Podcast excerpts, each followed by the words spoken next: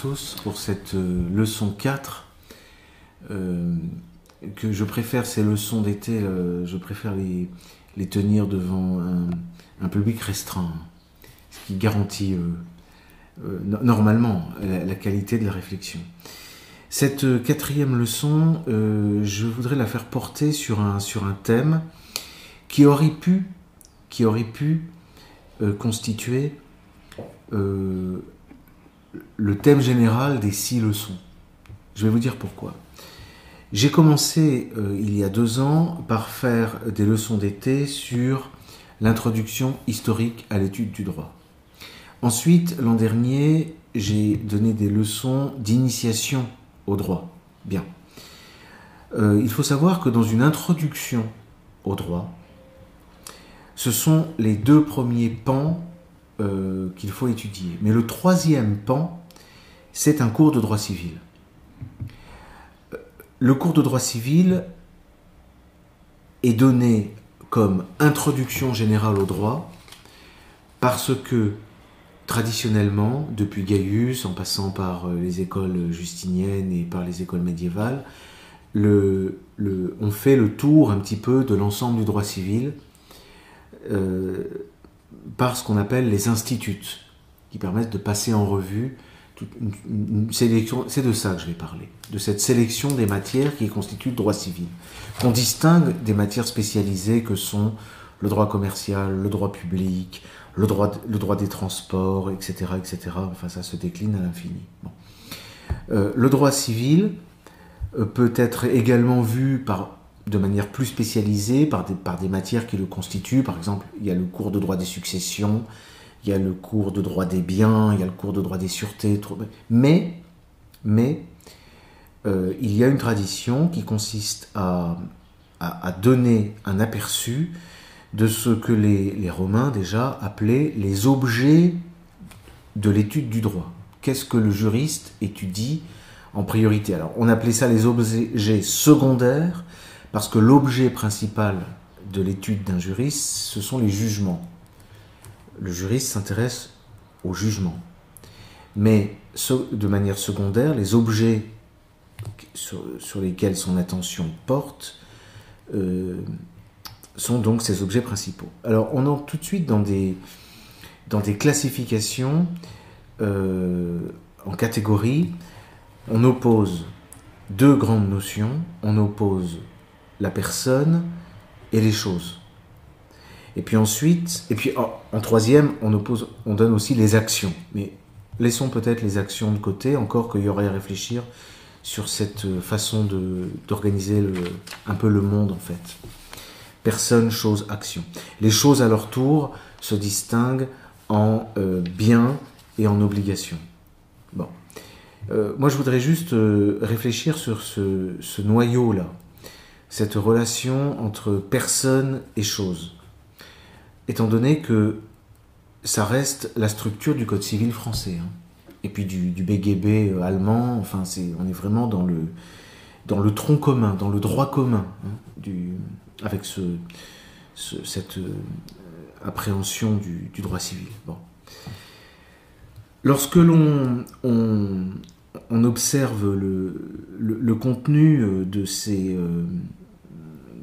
de ces objets principaux, euh, on, voit qu'il s'agit en fait de la relation euh, de la personne, donc, avec les choses. On pourrait dire même la relation de la personne avec le monde, mais bon. Alors, commençons par détailler euh, de, quoi, il s'agit au sujet de la personne. La première chose que le droit civil étudie, c'est le statut d'homme libre ou esclave. Donc en fait, c'est la liberté.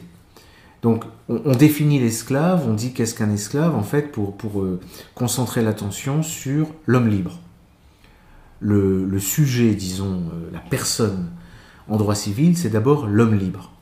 Ensuite, dans le droit romain, cet homme libre, il est envisagé dans ses relations avec d'autres hommes, au sens large, hein, euh, qui, qui sont libres, mais euh, qui n'ont pas ce que l'on appelle la capacité.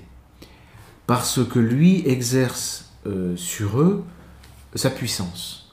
Donc le, le, cœur du, droit civil, c'est donc ce qu'on appelle le, père de famille, enfin c'est l'homme libre et disposant de la potestas, du, du, pouvoir. Bon.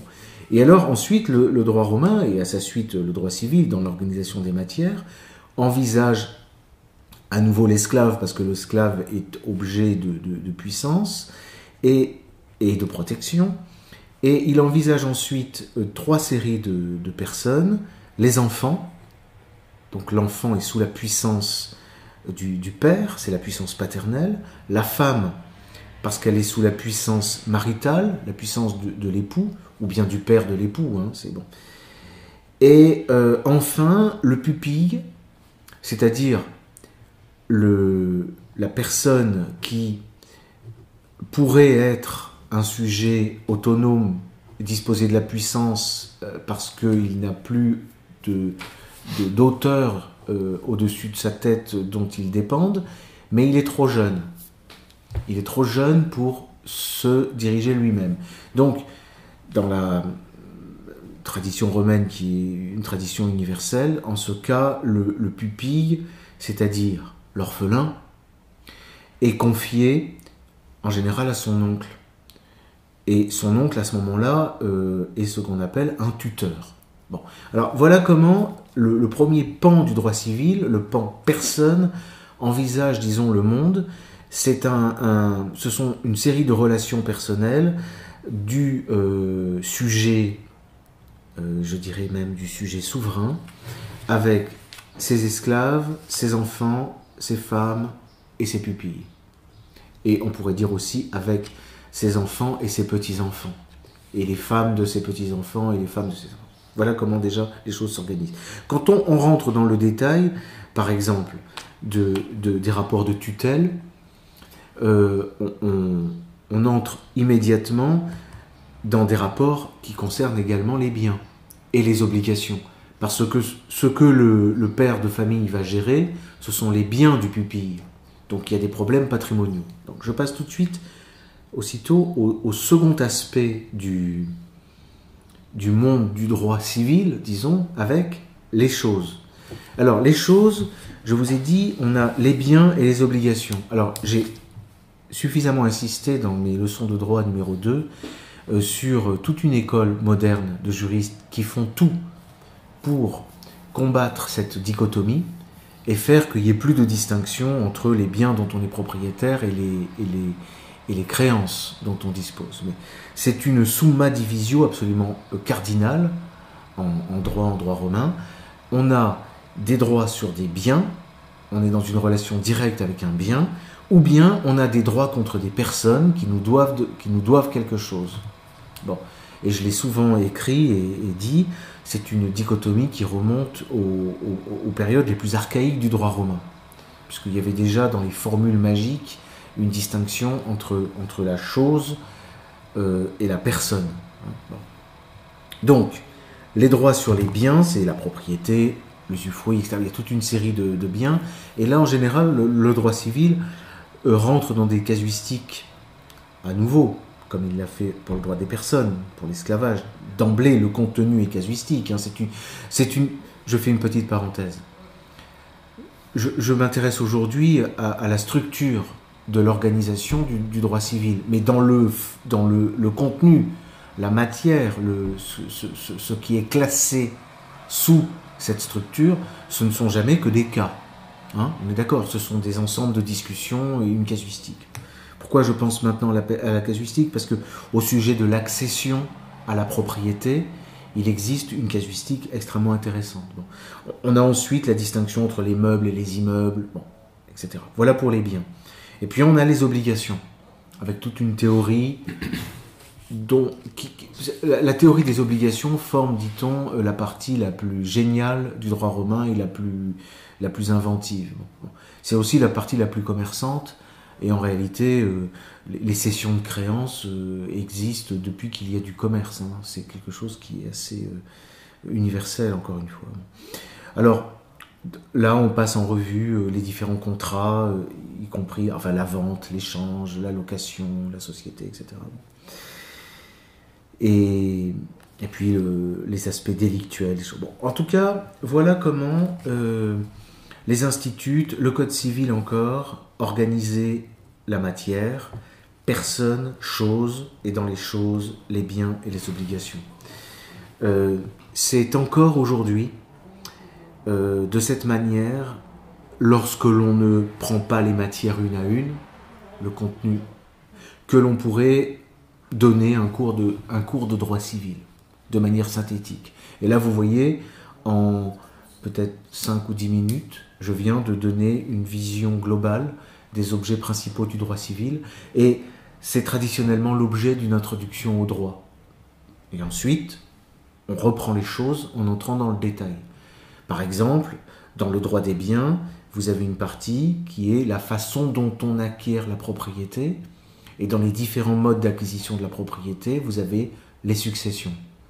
On peut acquérir la propriété des biens en héritant. Je voudrais faire une remarque, c'est à quel point, au XIXe siècle en particulier, mais déjà au XVIIIe, cette structure a fait l'objet de réflexions de la part des juristes. Et c'est autour de cette structure que on, a bâti quelque chose qui s'appelle euh, le droit subjectif. Et déjà, et déjà les, droits de l'homme.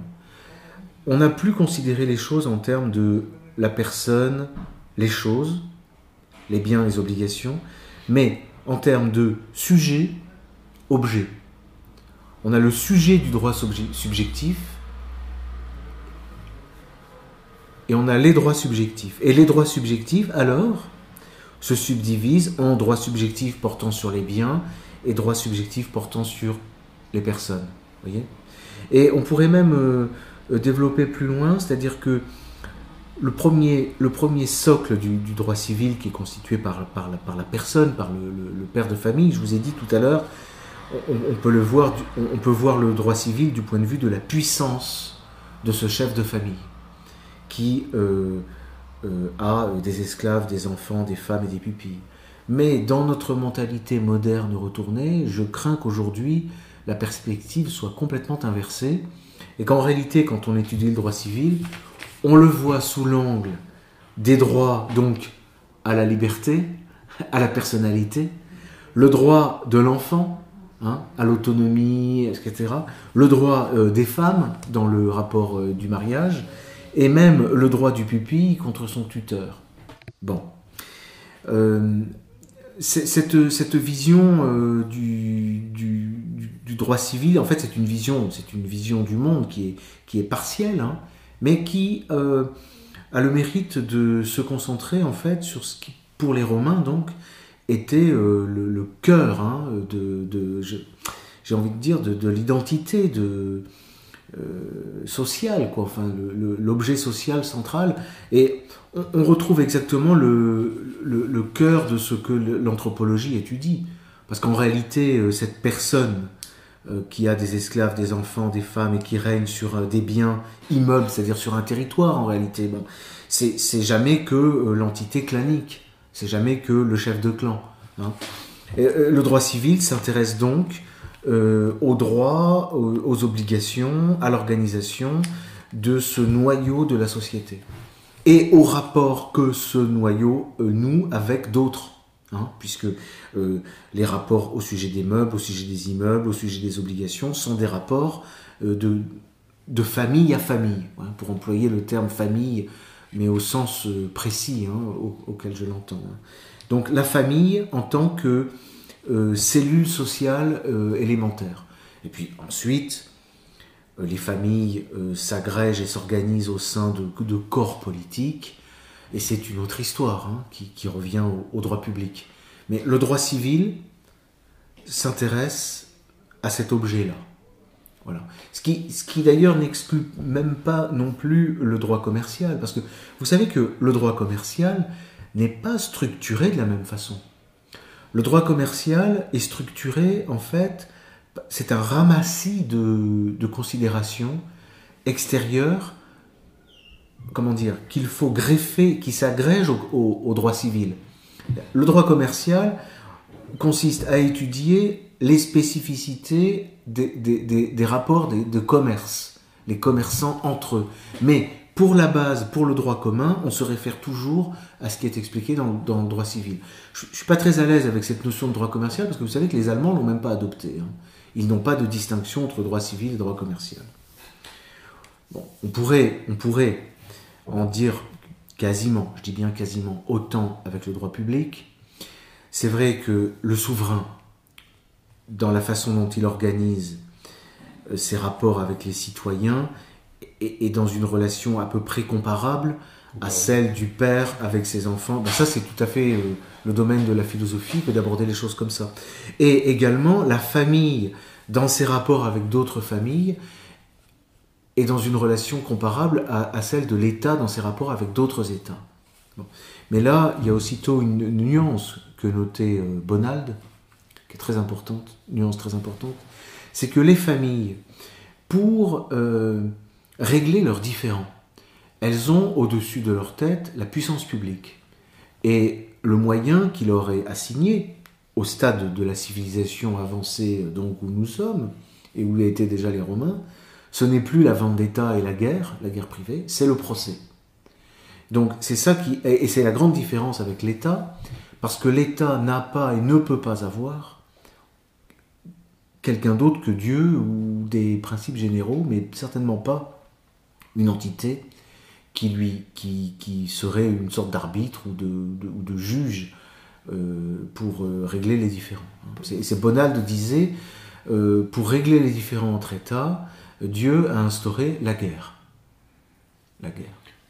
Donc tout ce qui est l'ordre, même, même l'Église n'était pas un arbitre pour quelqu'un comme Bonald. Elle a peut-être eu des velléités de jouer ce rôle-là, mais euh, je, vous parle d'une vision euh, du droit des gens, ce qu'on appelait le droit des gens, c'est-à-dire les rapports en État qui est celle entre États, qui est celle de Bonald, qui est assez tardive. Hein. Elle vient après Grotius, après toute l'époque du droit euh, public, et elle vient après le, bouleversement de la Révolution française.